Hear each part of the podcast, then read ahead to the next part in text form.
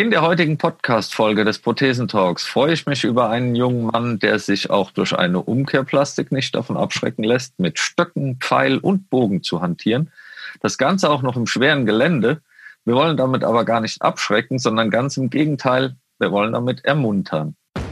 Deutschland geht gemeinsam weiter. Herzlich willkommen zum Prothesentalk, dem Podcast von und für Prothesenträger, Angehörige, Orthopädietechniker, Ärzte, Therapeuten und alle, die mit Prothesen im täglichen Leben zu tun haben.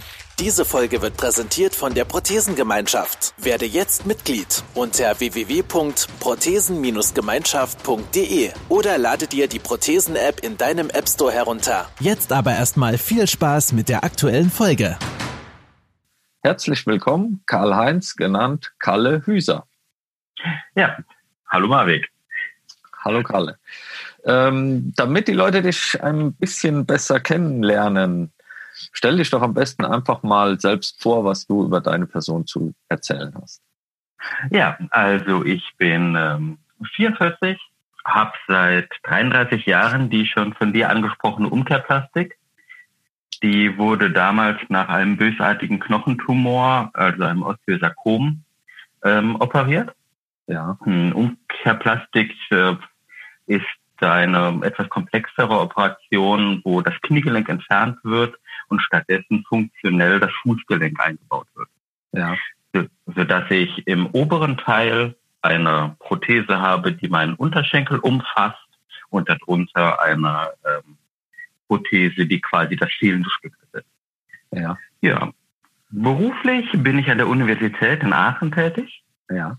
Und wie du schon sagtest, ähm, vertreibe ich mir meine Freizeit sehr sportlich mit Bogenschießen und philippinischem Kampfsport. Ja, klingt gut. Über diesen philippinischen Kampfsport habe ich mich jetzt mal ganz kurz schlau gemacht. Ähm, es gibt zwei Begriffe dafür, oder ich habe zwei Begriffe gefunden. Einmal Eskrima oder auch Arnis, ja. wenn das richtig ausgesprochen ist.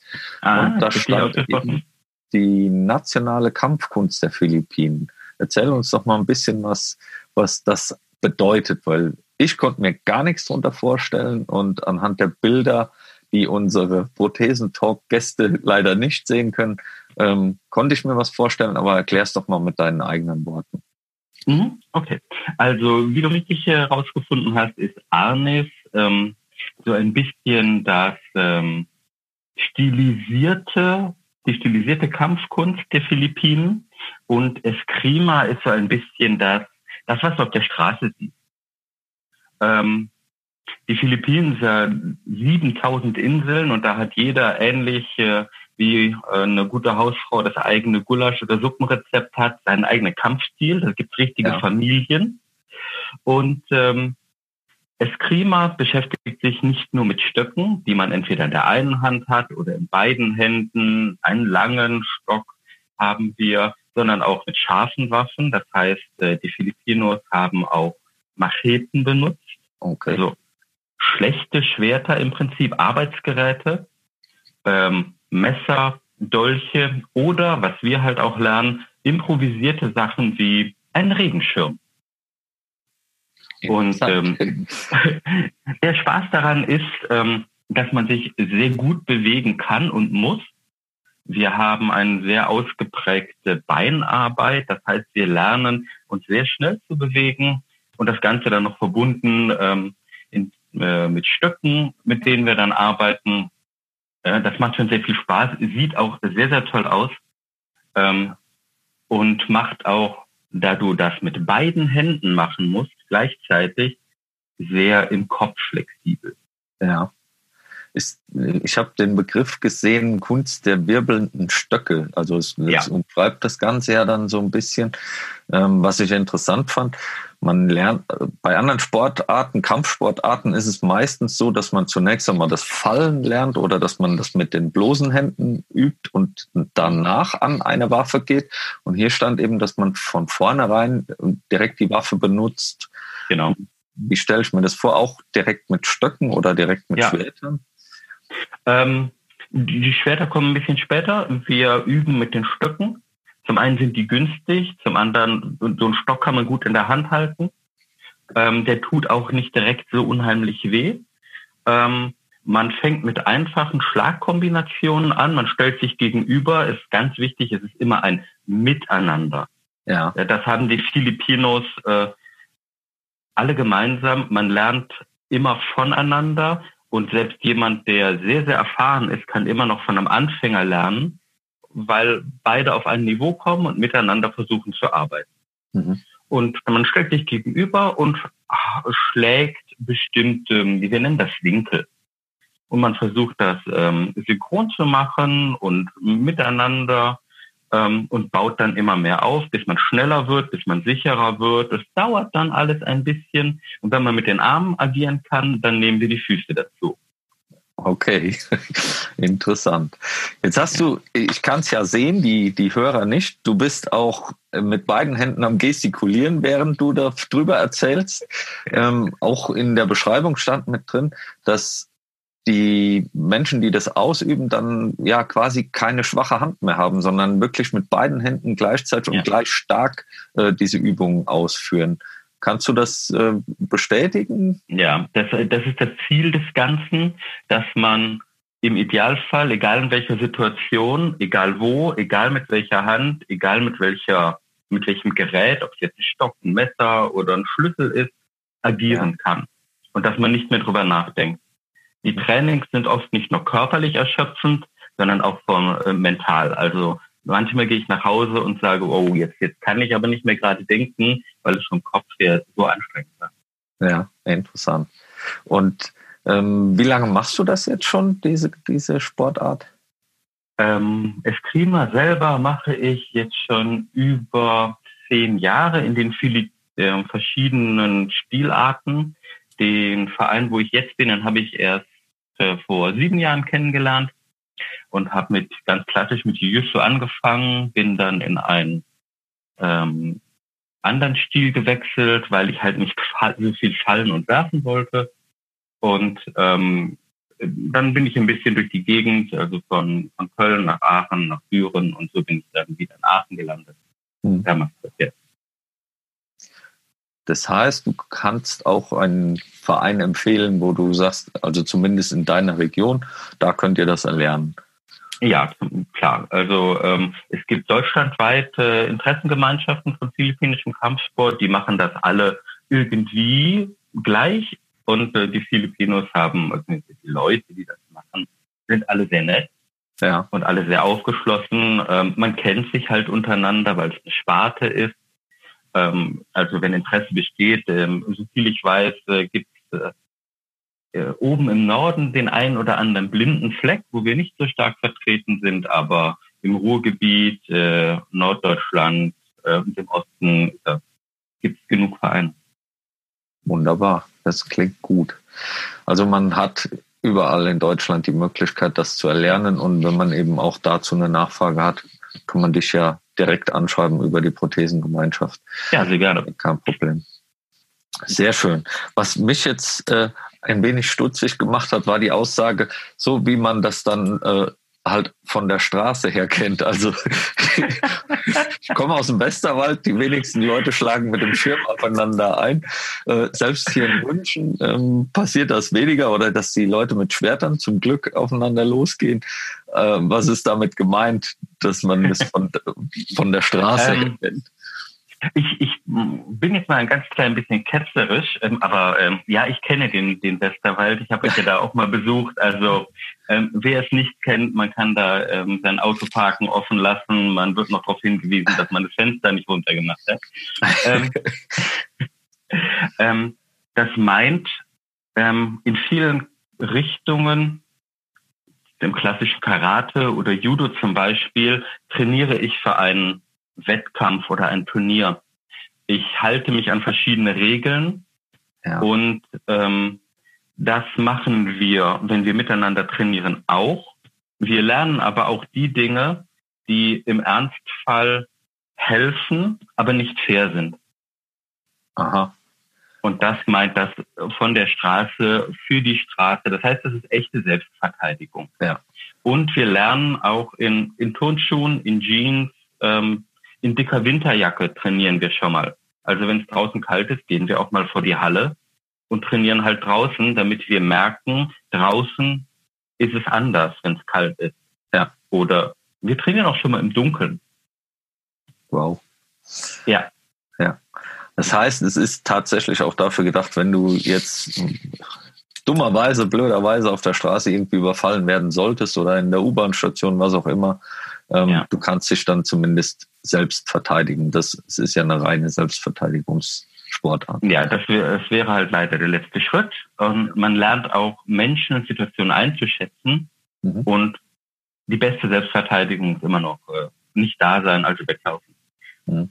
Da man, äh, ich zum Beispiel jetzt nicht so gut weglaufen kann, muss man halt auch wissen, was danach kommen kann. Ja, ja sehr interessant und dir scheint es sehr viel Spaß zu machen und ähm, ich habe es ja eben auch gelesen im Internet und mir ein paar Bilder angeguckt und es klingt schon sehr, sehr interessant und mal was anderes als diese ganz ja, üblichen, sage ich mal, Sportarten, Kampfsportarten, die so jeder kennt. Also tatsächlich mal was, was ganz anderes. Benötigt man irgendwelche zusätzlichen Mittel dafür oder geht ihr in normaler Sportkleidung oder wie du schon sagst, auch in Alltagskleidung dann dorthin und es wird alles gestellt? Mhm. Am Anfang, wenn man nur reinschnuppern will, bekommt man alles gestellt. Zumindest ist das bei uns so. Ich kenne auch keinen Verein, wo das nicht so ist. Ähm, man braucht normale Sportschuhe, eine Trainingshose, ein T-Shirt. Manche Vereine, die sind noch ein bisschen vorsichtiger. Da bekommt man, wenn man irgendwann mit Messern trainiert, also ist ein stumpfe Messer, äh, noch eine Schutzbrille, damit man nicht aus Versehen einen Stock oder ein Messer ins Auge bekommt. Ja. Ähm, also wir sind da schon auf Sicherheit beim Training gedacht. Aber das sind halt alles Artikel, die kosten wirklich viel. Ja, klingt gut.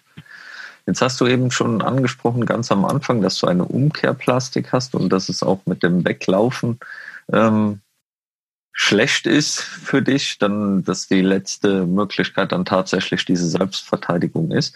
Um nochmal auf die Umkehrplastik zurückzukommen. Viele kennen eben die, ja, die Oberschenkelamputation oder die Unterschenkelamputation. Kannst du das noch genauer erklären, was äh, dort bei mhm. dir dann gemacht wurde? Mhm.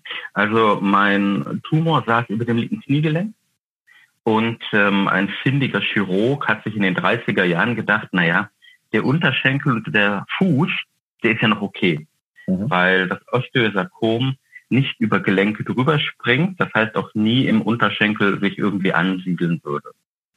Dumm ist aber, der wächst sehr gerne im Knochenmarkkanal nach oben und würde gerne ins nächste Gelenk. Das wäre halt äh, ähm, das Hüftgelenk. Ja. Das heißt, man möchte sehr weit oben amputieren aber je höher man amputieren würde, wenn es eine Total-Ex wäre, ähm, desto schlechter bekommt man eine Prothese da dran. Ja. So, jetzt stellt man sich mal vor, der gute Mann hat also den Nerv rausgestellt, den Hauptnerv, unterm Kniegelenk amputiert, unterm Hüftgelenk amputiert, der Oberschenkel, äh, Halsknochen ist also erhalten. Das mittlere Stück, was ähm, wo der Tumor drin sitzt, wurde rausgenommen der Unterschenkel um 180 Grad gedreht und oben angesetzt. Mhm. Bedeutet, das Fußgelenk kann jetzt funktionell das Kniegelenk ersetzen im Rahmen der Aktivität des Fußgelenks. Das heißt, ich kann aktiv 90 Grad in etwa beugen. Mhm. Habe keine Phantomschmerzen, ja. ähm, was hervorragend ist und ich kann mich so bewegen, wie ich möchte. Also ich fühle mich so aktiv und fit wie fast wie ein Zweibeiner. Mhm. Mit der entsprechenden guten Versorgung natürlich, die ich mittlerweile habe. Das war lange Zeit nicht so. Okay. Also eine sehr interessante Sache. Sehr schwierig wahrscheinlich auch. Wie lange warst du insgesamt damit beschäftigt? Ähm, also mit Chemotherapie war ich äh, ein gutes Jahr außer Gefecht. Ja.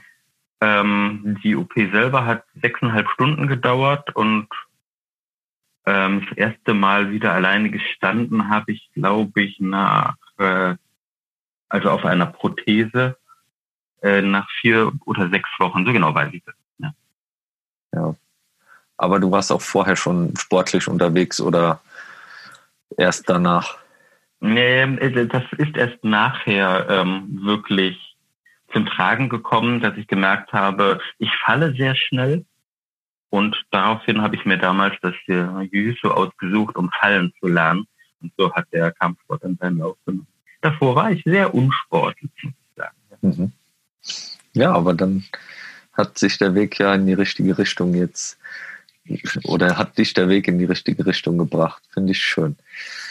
Ja, neben diesem Kampfsport Eskrima oder auch Arnis machst du ja auch noch andere Kampfsportarten beziehungsweise hast andere ausprobiert. Ich habe gesehen, du hast äh, unter anderem an dem Projekt Be Your Own Hero teilgenommen, hast ähm, ja. im Recover Fight Club in Essen da mitgemacht und ähm, einfach mal ausprobiert, was man sonst noch an Kampfsportarten so in deiner Situation ausüben kann. Wie war das? Was habt ihr gemacht bei diesem Tag? Ähm, ja, das, das war sehr cool. Ähm, da bin ich irgendwie wie die äh, Jungfrau zum Kind hingekommen. Ähm, ich bin dann angesprochen worden, ähm, ob ich da nicht Lust hätte, weil ich würde ja auch äh, Kampfsport machen. Ich glaube, der Jan damals war das, der mich angesprochen hat, aber war total begeistert von dem Projekt. Ähm, wir haben mit verschiedenen Trainern trainiert, ähm, zum einen mit äh, Boxtrainern. Ja. Boxen kannte, kannte ich so nicht so wirklich. Ja. Dann haben wir gerungen, also klassisches Ringen gemacht, was mit ja. der Prothese ja auch immer ein bisschen schwierig ist. Und wir haben sogenanntes MMA gemacht, also Mixed Martial Arts. Das heißt, man ist frei von Stil und ähm, Beschränkungen. Und ob man jetzt Tritt schlägt oder sich über den Boden rollt, ist egal. Hauptsache man gewinnt. Und das, das Coole an diesem Projekt Bio and Hero ist halt auch, dass man nicht unbedingt nur mit äh, nicht-Betroffenen kämpft und mhm. trainiert, sondern halt auch noch mit anderen Betroffenen, denen zum Beispiel ein Arm fehlt. Und ja. das sind dann ganz tolle Situationen, die da rauskommen und man erlebt viele lustige Momente. Und was viel, viel cooler ist, finde ich, man kann damit Menschen motivieren, Sport zu machen. Und auch Sport zu machen, von dem viele denken, oh, das, das klappt ja gar nicht. Ja ich habe es zweimal selbst miterleben dürfen, fand es richtig gut als Zuschauer, beziehungsweise dann eben auch äh, zum Fotografieren und nachher Interviews führen. Also ich fand es auch extrem gut, da ich auch an vielen Sportarten interessiert bin. Und genau dieser Mix eben auch, dass man sagen kann, okay, es ist für jeden was dabei, egal auch, ähm, ob ich jetzt eine Behinderung habe oder keine Behinderung habe, ob der Arm fehlt oder eben auch ähm, ja irgendeine Amputation an den Beinen. Also es war alles machbar und dann eben von oben nach unten bis zum Bodenkampf, dass die Leute sich wirklich da gerungen haben. Und ja, dann greift man eben bei dem einen mal nach dem Bein und es ist nicht da, bei dem anderen greift man nach dem Arm, der ist nicht da. Das waren wirklich interessante Kämpfe dann, beziehungsweise Trainingseinheiten. Ich fand das auch absolut klasse. Und ähm, ich finde schön, dass dir das auch gefallen hat. Das heißt, du würdest auch empfehlen, das mal auszuprobieren. Unbedingt. Unbedingt. Ja, unbedingt. Und wenn man äh, erstmal nur zugucken mag, ähm, aber die Stimmung ist so da, dass man äh, direkt mitgezogen wird. Also es ist einfach nur positiv. Die Leute sind alle hoch motiviert. Ähm, die Trainer haben Spaß und versuchen auch auf jegliche ähm, Beeinträchtigung einzugehen. Ja. Und äh, das ist einfach nur klasse. Also es ja. einfach sind super tolle zwei, drei Stunden gewesen immer ich fand auch an den Tagen diesen Inklusionsgedanken sehr, sehr gut, weil es war tatsächlich bei beiden äh, Events, wo ich mit dabei war, war es ungefähr so 50-50, dass wirklich amputiert oder Prothesenträger mit mhm. dabei waren und eben 50 Prozent, ob Trainer oder ähm, sowieso Menschen, die dann samstags zum Trainieren kamen, ähm, waren dann eben Mitglieder mit dabei. Und ähm, das fand ich absolut genial, dass die auch gesagt haben, okay, wir haben da gar keine Berührungsängste oder das ist für uns normal, wir, wir machen jetzt dieses Training zusammen und wir fighten dann auch nachher mal so ein bisschen miteinander. Und das fand ich absolut klasse und kann es auch von außen, wenn man jetzt sagt, ich habe es als Zuschauer gesehen oder als Beobachter, ähm, kann ich nur empfehlen, das wirklich mal zu testen. Also fand ich absolut klasse. Sehr schön. Ja, ähm, hast du danach das Ganze nochmal getestet in einem, in einem Kampfclub oder in einem Fight Club, wie sie ja dann auch schön heißen? Ähm, ich war danach nochmal ähm, bei einem Event von der Jasmin und ähm, bin jetzt am 8.2. in Frankfurt. Ja. Ähm, Mixed Martial Arts äh, habe ich danach noch einmal probiert hier in Aachen. Mhm. Aber ähm, zu meiner Schande muss ich gestehen, ähm, das war dann auf dem Niveau, wo die Jungs trainieren, ähm, da bin ich nicht hingekommen. Deshalb ja. habe ich einen Gang zurückgeschaltet. Ja.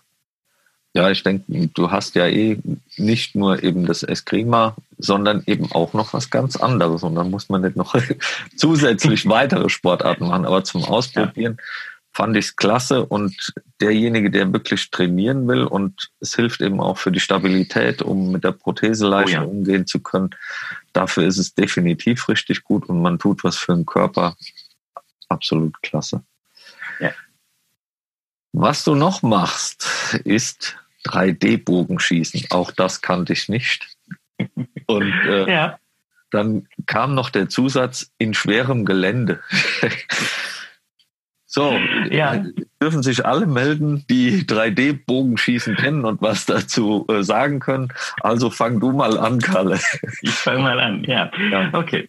3D-Bogenschießen, also Bogenschießen generell hat man jetzt vielleicht äh, in der letzten Zeit schon öfter gesehen. Es wurde ja Gott sei Dank auch im Fernsehen übertragen. Ähm, da stehen die Leute an einer Linie, wissen, also auf einer geraden Fläche, wissen, in 50, 60, 70 Metern ist ein Ziel, ja, ähm, haben ihr Gerät darauf eingestellt und schießen. Das ist schön, das habe ich auch mal gemacht. Ja. Ähm, aber das war mir irgendwann zu technisch, zu leistungsorientiert und zu wenig ordentlich draußen. Ja. Und dann hat mich ein Freund darauf gebracht, dass es 3D-Bogenschießen gibt. Und ich hatte nicht mehr so wirklich Lust da drauf und meinte, oh, nee, komm, bleib mir weg. Und dann hat er mich mitgenommen. Und zwar in die Eifel. Deshalb sagte ich schweres, schweres Gelände. Und zwar in der ja. Gegend von Geroldstein. Ja. Und ähm, da sind die Wände partiell so äh, im Wald.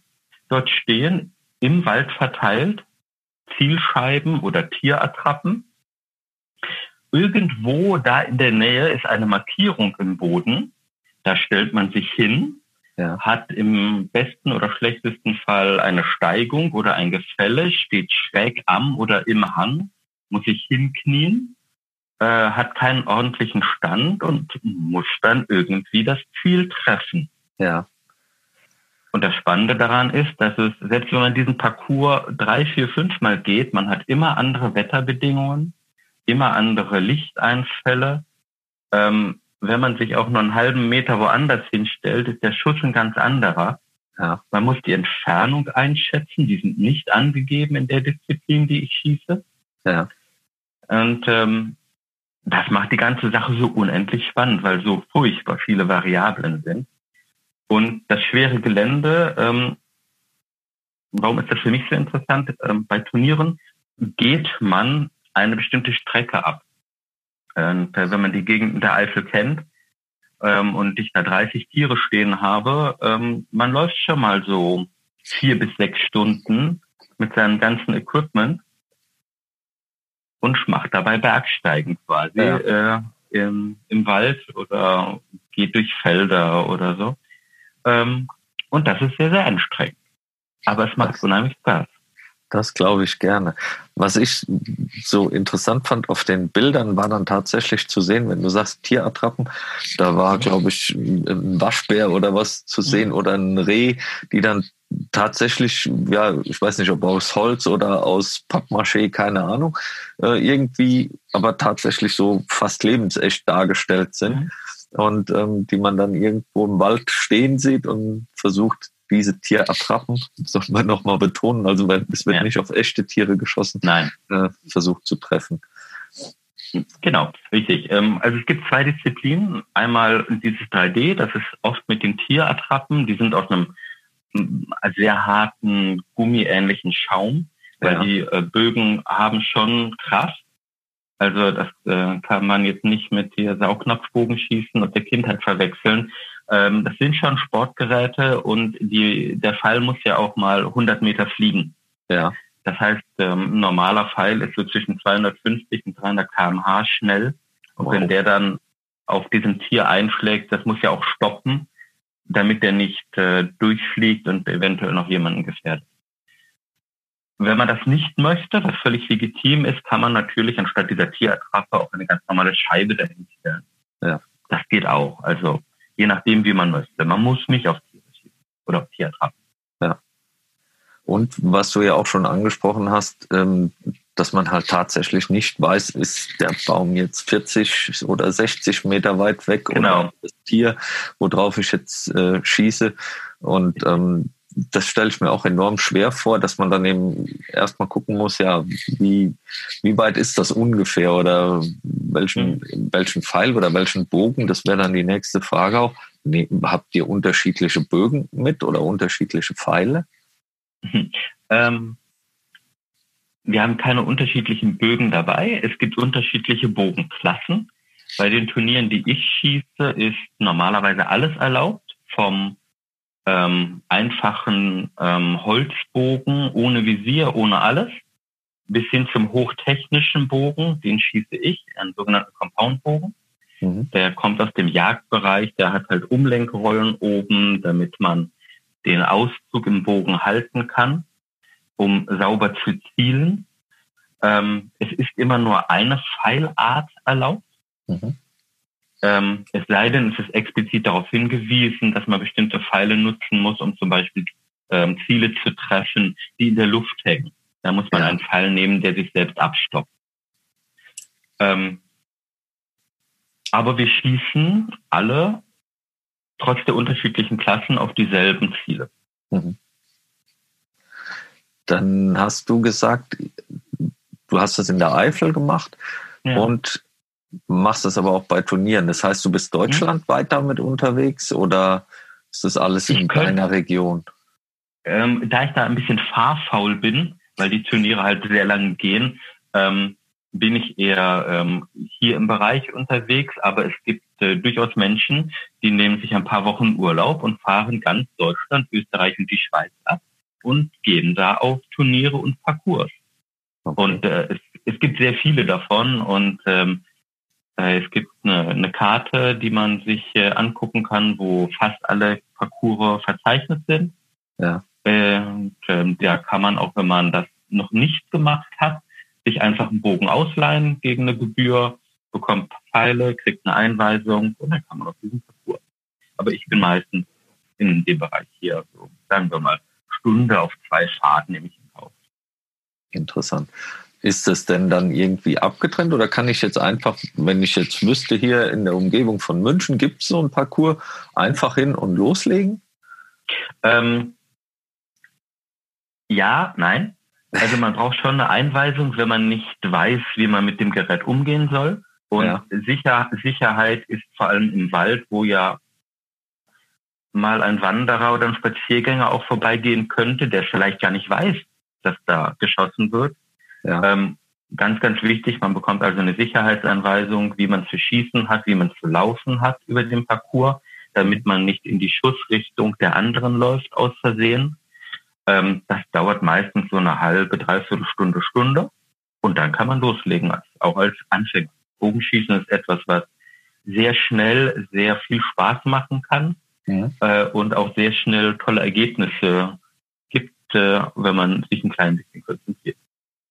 Okay. Ja, interessant. Das heißt, ähm, wenn du sagst, man kann einmal im Internet gucken, wo es solche mhm. Parcours gibt, und dann kann man da auch sich einfach mal melden und sagen, wer Interesse hat, Richtig. soll er einfach mal nachhören. Ja, manche ähm, Vereine oder manche Anbieter bieten zum Beispiel Wochenenden an. Da kann man dann im Hotel übernachten und bekommt einen Bogenkurs dazu. Die haben dann direkt am Hotel einen Bogenparcours, dass man auch gar nicht fahren muss. Äh, es gibt da coole Angebote. Stark. ja, finde ich echt cool. Und ganz wichtig, in ähm, Bayern gibt es, habe ich selber gesehen, gibt es garantiert noch woanders, explizit Parcours, die sogar ähm, Rolli geeignet sind. Das ist natürlich auch nochmal eine ganz andere Hausnummer dann. Ja. Ja, ist wichtig und ich denke auch interessant für den einen oder anderen, der sagt, ich habe da tatsächlich mal Lust. Und ja, ich kann dann eben sogar noch jemanden mitnehmen, der im Rolli fährt, ist ja auch mal ja. wichtig. Oder wenn man jetzt sagt, ich habe äh, es ist nicht unbedingt das Beste, mit meiner Prothese so viel rumzulaufen, dass man dann auch noch die Möglichkeit hat zu sagen, ich gehe oder mache das Ganze im Rolli. Ja, cool. vielen Dank dafür schon mal. Ja, sehr gerne. Gut. Jetzt haben wir die Themen Sportarten schon mal durch bei dir. Ja. Welche Erfahrungen hast du denn sonst noch gemacht, so im Umgang mit anderen Betroffenen, sei es in der Sportart oder eben auch mit äh, deiner Art von Amputation? Wie geht's dir da? Ähm, sehr gute. Also wir treffen uns ähm, einmal im Jahr mit äh, den betroffenen Umkehrplastiken und Oberschenkelamputierten zu einem Wochenende wo wir einfach so locker zusammen sind, ein bisschen Fachinformationen uns einholen. Ähm, meistens haben wir eine Prothesensprechstunde dabei und ähm, wir reden viel. Und das ist auch ganz wichtig, denn ähm, zum einen gibt es zum Beispiel Familien, wo ähm, das Kind gerade betroffen ist, die Ängste und Sorgen haben und denen es unendlich gut tut, ähm, zu sehen, oder sind Leute, die leben schon 30 Jahre damit und denen geht's gut. Die stehen im Leben, die haben Familie, die haben einen Job und äh, das ist sehr wichtig. Zum anderen ähm, untereinander auch mal Prothesentechniken anzugucken, weil äh, verschiedene Orthopädietechniker bauen halt unterschiedliche Versorgungen. Da hat ja, ja jeder irgendwie so seinen eigenen Stil. Das ist unendlich, äh, unendlich interessant. Ähm, und äh, ja, lockeres Beisammensein und äh, auch verschiedene Köpfe und, und Meinungen kennenzulernen. Ne, ich bin zum Beispiel ein Typ, der ich nehme technische Prothesen. Für mich muss das Ding nicht toll aussehen. Das muss ja. funktionieren. Ja. Dann gibt es halt andere, die sagen, das muss perfekt aussehen wie mein anderes Bein oder mein anderer Arm. Und ja. Da sieht man wunderbare Dinge. Ja. Also sehr, sehr inspirierend und sehr positiv um diese Erfahrung weitergeben zu können, hast du jetzt gesagt, ähm, einmal pro Jahr trefft ihr euch mit ja quasi der gleichen Art der Amputation, mhm. dieser Umkehrplastik. Ähm, ja. Im Endeffekt ist es ja auch, du, du hast jetzt eben schon eine sehr, sehr lange Zeit, diese Amputation. Ähm, kannst da auch Erfahrungen austauschen. Ähm, spielt das auch in die Richtung, dass du als Peer unterwegs bist? Machst du das auch oder ist es ausschließlich jetzt noch auf diese Treffen äh, bezogen? Ähm, äh, ja, also ich bin da auch gerne irgendwie ein bisschen, ein bisschen Coach oder An und Ansprechpartner und wie du es genannt hast hier. Ähm, zum einen bei diesen Treffen, ähm, da hatte ich das Glück, jetzt mit in die Orga-Gruppe kommen zu dürfen, um mich da einbringen zu können ähm, ja. und dann äh, noch, noch mehr erreichen zu können. Das wäre wirklich sehr, sehr schön, weil man vielleicht mit äh, den Medien äh, noch mehr Leute ansprechen kann. Also es sind halt nicht nur Umkehrplastiken willkommen, sondern auch äh, Oberschenkelamputationen. Also wer, wer da gerne dabei sein möchte. Ähm, zum anderen äh, bin ich zwei bis dreimal im Jahr ähm, an einer Schule für Physiotherapeuten und stelle denen mich und diese Operation live und in Farbe vor, ja. was auch ganz wichtig ist, denn ähm, viele Schulen haben halt die Möglichkeit eher weniger und die Schüler kennen das zwar vom Papier, von Filmen, aber das Anfassen, die Haptik, mal eine Prothese in die Hand zu nehmen und auch mal ähm, Fragen zu stellen, ganz unförmlich, das ist auch sehr, sehr wichtig, denn Physiotherapeuten behandeln uns ja nachher. Ja. je mehr Wissen die haben, ähm, desto besser ist das für beide Seiten. Ja. Ja, finde ich gut. Ähm, diese Veranstaltung, wann ist die im Jahr? Ist die immer zur gleichen Zeit oder? Mhm, genau, die ist jetzt, ähm, ich bin nicht ganz sicher, ob es der 23., 24. September ist oder der 20., 21. Auf jeden Fall ähm, um dieses Datum rum. Wäre ja auch eine Möglichkeit, die in der Prothesengemeinschaft äh, dann unterzubringen, dass die Leute darüber informiert werden, weil dann haben wir einen deutschlandweiten Zugriff und die Menschen finden genau. dann da eben auch ihre Informationen. Also das kann ich dann nur empfehlen. Ähm, ich denke, da werden dann auch immer wieder oder immer mehr Leute dann drauf zugreifen und sind froh, dass diese Erfahrungen ausgetauscht werden können. Mhm. Sehr schön. Ja, was auch jetzt gerade äh, angesprochen wurde von dir, dass du das dann eben auch ähm, vorstellst, wenn Physiotherapeuten dabei sind. Auch da, denke ich, ähm, kann man das Ganze dann auf Veranstaltungen jeglicher Art äh, präsentieren, wenn du sagst, ich mache das sowieso äh, oder bin da eh schon darauf vorbereitet, das mal zu präsentieren. Ähm, kann man dich da sicherlich auch darauf ansprechen, wenn jemand sagt, okay, erklär mir das mal, wie das funktioniert, Ja, beziehungsweise wir möchten da mal jemanden haben, der das mal vorführt. Ja, finde ich super. Klasse. Du hast selbst auch schon Orthopädie-Meisterprüfungen gemacht, ist das richtig? Ja, aber ähm, ich wurde nicht geprüft. Das war das Gute daran. ah, Ich, wie kommt das? Ähm, ich war, ähm, ähm, ja, wie, wie nennt man das? Ähm, Patient, betroffener äh, Kunde für angehende Orthopädie-Meister, die ihre Meisterstück machen durften. ja, Also ich durfte ähm, Patient sein für ähm, die Meisterschüler. Ja. Und das ist unendlich spannend, ja, weil man da mal äh, wirklich vom viel mehr drin ist und noch viel mehr erklärt bekommt und noch viel konstruktiver arbeiten muss. Ähm, denn eine der Ansprüche ist, dass das Meisterstück, was hergestellt wird, innovativ ist. Das muss also besser sein als die aktuelle Versorgung. mhm. Und man muss halt irgendeinen Punkt finden, einen Aspekt finden, den man einbauen kann oder den der Orthopädie-Techniker einbauen kann, der das Ganze noch besser macht als äh, das, was man eh schon hat. ja, Und dann, man muss halt wirklich sehr viel reden und sehr viel überlegen und ein bisschen verrückt sein und äh, ja, das macht sehr viel Spaß. Und da hast du dich schon dreimal geopfert quasi. Ich, ich, ja, interessanterweise sehen das viele als Opfern, weil es halt Zeit kostet. Und Ja. äh, ja ich bin dann halt auch in den Westerwald gefahren, ne, zum, zum Tom und zum Peter und äh, später zum, für den Stefan. Ähm, und das ist eine weite Strecke, aber das habe ich echt unheimlich gerne gemacht, weil ich auch sehr viel gelernt habe, ja, was wie funktioniert. Und je mehr ich über das Bein weiß, über die Prothese weiß, desto besseres Feedback kann ich geben, ähm, wenn ich irgendein Problem oder einen Wunsch habe, Mhm. weil ich lerne so ein bisschen die Denkweise und die Möglichkeiten von dem Orthopädie-Techniker kennen. ja. Das ist unheimlich viel wert. Ja, das glaube ich gerne. Also man und der Anreiz ist ja oder oder die die Ansage ist ja schon, es soll eine bessere Versorgung werden als bisher. Also das ist ja dann auch schon mal wieder eine Herausforderung für denjenigen, Ja. Machen soll. Und dann finde ich gut, wenn du dann mit dabei bist und sagst du, du lernst selbst auch noch mit dazu und ich denke, das kann man dann ja auch weitertragen, finde ich gut. Das heißt, das war ja schon ein Teil deiner Reise zu APT quasi mit diesen Meisterprüfungen. Ja, richtig. Das, wobei das war jetzt schon fast der Endspurt. Äh, Ja. Ich weiß nicht, ob noch mehr gehen würde, außer ich würde selber Orthopädie-Meister. aber ähm, Nach drei Prüfungen müsstest du ja einfach direkt zugelassen werden, oder?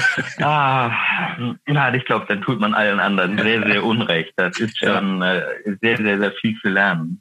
Ja. Ähm, ja, wie gesagt, meine Reise zur APT war am Anfang ein bisschen holprig. Ich hatte früher die Versorgung, wie sie damals jeder hatte, ein, ein undynamisches Stück Bein, was möglichst, koto- äh, Entschuldigung, was möglichst kosmetisch perfekt aussehen sollte. Ja. Ähm, vor 30 Jahren lag der Fokus halt darauf, dass es nicht auffällt. Man war da noch nicht so offensiv wie heute. Ähm, es gab wenig dynamische Füße. Ähm, man hatte einen schlechten Gang. Ähm, die Physiotherapeuten, die damals noch Krankengymnasten hießen, hatten nicht so die mega Ahnung, wie sie mit sowas umgehen sollen. Führte also letztendlich alles nachher zu einem sehr geringen Bewegungsausmaß, was ich hatte. Ja. Ähm, einem sehr, sehr schlechten Laufstil und irgendwann bei mir zu dem Wunsch, ähm, ich möchte eine Sportprothese. also eine Prothese mit einem dynamischen Fuß. Ja. Ähm, und habe dann auf der Reha-Care ähm, den Tom und den Jan getroffen. Die hatten da einen Stand schon. Und ähm, war ange sehr angetan. Und ähm, wir haben uns dann verabredet, um mal zu reden und unsere Ziele zu formulieren. Das war ganz, ganz wichtig, darüber zu reden, was wir eigentlich erreichen wollen, also was ich eigentlich will. Ja. Und dann ähm, bin ich dann halt von meinem Orthopädietechniker ähm, zur APT gewechselt und dachte, ich hätte das Große losgezogen. Habe ich auch. Aber es ist natürlich nicht so, dass wenn man eine Sportprothese hat, man plötzlich sportlich ist. Ja. Das war halt ein großer Trugschluss. Ich musste nochmal richtig neu laufen lernen. Und äh, das war halt auch mit viel Übung und ähm, Schweiß und äh, Willen verbunden, denn so eine dynamische Prothese verlangt viel mehr Kraft und Körperspannung, als wenn ich dann mit einem undynamischen Bein unterwegs bin. Finde ich einen sehr wichtigen Aspekt für alle, die genau diesen Gedanken vielleicht auch haben, Sportprothese und dann kann ich ja laufen. Ähm, da steckt, ja. wie du es schon sagst, viel, viel mehr dahinter und finde ich gut, dass du das auch so offen ansprichst. Ja, ähm, das war halt auch ein großer, großer Punkt im Beratungsgespräch, was auch wirklich echt lange gedauert hat. Ähm, wo will ich hin? Was will ich machen? Ähm, was halt äh, interessant ist, viele stellen sich vor, mit einer Sportprothese kann ich da direkt joggen. Ja. Und äh, Marathon laufen oder so. Das ist sicherlich möglich, dass man das kann, aber äh, das ist ein harter Keks und dessen muss man sich bewusst sein. Man kann alles zusammen schaffen, ähm, aber da müssen beide in dieselbe Richtung ziehen und das ist wichtig. Ja. Aber dann freut es mich, dass dir da auf dem Weg so geholfen wurde, dass du jetzt ähm, ja auf dem Stand bist, wo du heute bist und sagst, das funktioniert alles. Du hast gesagt, auf der Reha-Care ist das Ganze passiert. Ähm, das heißt, du warst ja interessiert, Neues kennenzulernen, beziehungsweise dich zu informieren. Machst du das genau. heute noch, dass du sagst, ich besuche die Reha-Care oder die OT World in, in Leipzig? Ähm, in Leipzig war ich leider noch nicht, ähm, ja. aber ich war auf äh, der Reha-Care, auf der letzten. Und äh, da gab es halt auch äh, tolle Projekte, die wir gesehen haben, auch am, am von ABT. Ähm, hier Unio war da, David Beere war ja da und mhm. jede Menge anderen. Ähm, ja, mache ich sehr gerne, weil nur wenn man die Augen aufhält und sieht, was es alles gibt, kann man Leute ansprechen und man kann sich auch selber einnivellieren. Also ich finde das immer sehr spannend, wie ähm, in welcher Blase man eigentlich ist ja. Und wenn man dann irgendwann denkt, oh je, mir geht es aber ach so schlecht, dann sollte man bitte mal auf die Reha-Care fahren und sich angucken, ähm, welche anderen Menschen da rumlaufen, die teilweise außer ihren Rolli mit dem Mund zu bedienen gar nichts mehr alleine können. Die kommen aber alleine dahin. Ja. Und das, äh, da ist man dann sehr schnell wieder einnivelliert und weiß, dass es einem doch sehr, sehr gut geht und dass ja. man sehr gut versorgt ist. Ja, also da, wer die Messe mal erlebt hat, wird tatsächlich schnell geerdet. Mir geht's ja auch darum, ähm, diese Informationen sich weiter einzuholen. Wäre das interessant für dich, auch diese OT World in Leipzig mal zu besuchen, dass man einfach, ja. oder wie denkst du darüber? Du, dir hat's geholfen, wenn jetzt jemand sagt, der das Ganze hört, ähm, ja, interessiert mich auch mal, mich zu informieren, auch auf einer Messe, dass, dass man damals sich Informationen einholt. Für dich war es der richtige Weg. Kannst du das Ja, äh, finde ich, ich finde die Messen äh, einen sehr richtigen Weg. Ähm, Leipzig hatte ich jetzt noch nicht äh, besucht, weil es, glaube ich, wenn ich richtig informiert bin, alle zwei Jahre ist. Genau. Und jetzt dieses Jahr ist es, glaube ich, nicht. Aber nächstes Jahr ähm, wollen wir auf jeden Fall dahin. Es sind halt viele Menschen da, die Ideen haben, und diese präsentieren. Ja. Ähm, man kann Netzwerk aufbauen, was unendlich wichtig ist, ähm, mit anderen Leuten zu reden, mit anderen Betroffenen zu reden. Ähm, man kann sich einfach wunderbar inspirieren lassen und ähm, ja, unbedingt. Also dafür ist eine Messe sehr, sehr, sehr wichtig. Nur zur Info für die, die jetzt zuhören, dieses Jahr 12. bis 15. Mai 2020 ist die OT World in Leipzig. Nicht, dass wir jetzt die Leute verwirren und sagen, äh, dieses Jahr ist keine. Dieses Jahr 2020, 12. bis 15. Mai ist die OT World in Leipzig. Ansonsten auch im September wieder die Reha Care in Düsseldorf.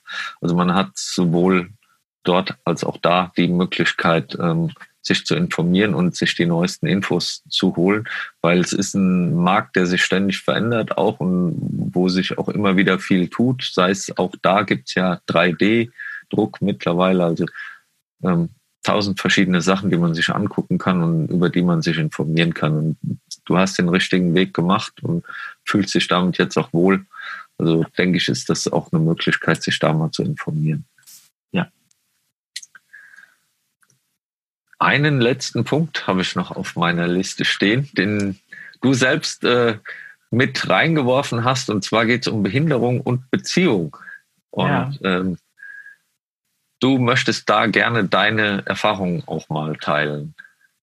Mm, ich hatte mit draufgenommen, weil er halt bei unseren ähm, Treffen für den Umkehrplastiken auch immer ein, ein Punkt ist, insbesondere bei den Kiddies und bei den Teens, die oft Angst haben, Ablehnung zu erfahren oder die vielleicht sogar auch schon gehänselt worden sind. Ja. Und ähm, ich finde es halt auch wichtig, dass man sieht und versteht, dass eine körperliche ähm, Einschränkung äh, nichts Negatives ist. Und äh, ich kann nur sagen, ich habe äh, Gott sei Dank, vielen Dank, ähm, an alle die, die es eine Zeit lang mit mir ausgehalten haben, ähm, keine Ablehnung bezüglich meiner Behinderung erfahren. Ganz im Gegenteil, das war immer völlig selbstverständlich, dass das zu mir gehört und dass ich auch so bin, wie ich bin, weil ich diese Einschränkung habe. Ja. Ähm, und ich glaube, wenn man sich selbst einfach nicht unter Wert verkauft und selbstbewusst da dran gehen kann und da vor allem das auch akzeptiert, dann wirkt man sehr positiv auf andere und ähm, dann ist das kein negatives Thema, im, im Gegenteil. Finde ich schon fast ein perfektes Schlusswort, ohne dass ich eine Gegenfrage stellen sollte, weil ich denke, das macht äh, Mut oder gibt ein Selbstvertrauen und sollte man auch tatsächlich einfach so nehmen, wie es ist. An der Stelle lasse ich das auch dann so stehen. Sag vielen herzlichen Dank. Wir haben sehr viel über dich erfahren, über deine Sportarten, was du so alles tust, wie du deinen Weg gemacht hast. Und ich denke, wir werden uns noch auf der einen oder anderen Messe wiedersehen und uns vielleicht auch mal im Wald begegnen, beziehungsweise denselben Weg rennen mit dem Bogenschießen. Mich hat's ein bisschen angefixt. Ich bin generell für solche Sachen immer zu haben und vielleicht haben wir ja mal die Möglichkeit, das gemeinsam zu machen.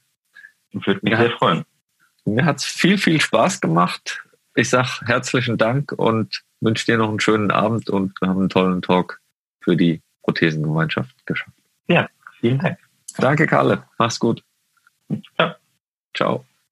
Vielen Dank, dass du wieder mit dabei warst. Die Folge wurde präsentiert von der Prothesengemeinschaft. Bewerte diesen Podcast und empfehle ihn deinen Freunden und Bekannten. Aber schalte vor allem auch nächste Woche wieder ein zu einer neuen Folge des Prothesentalks.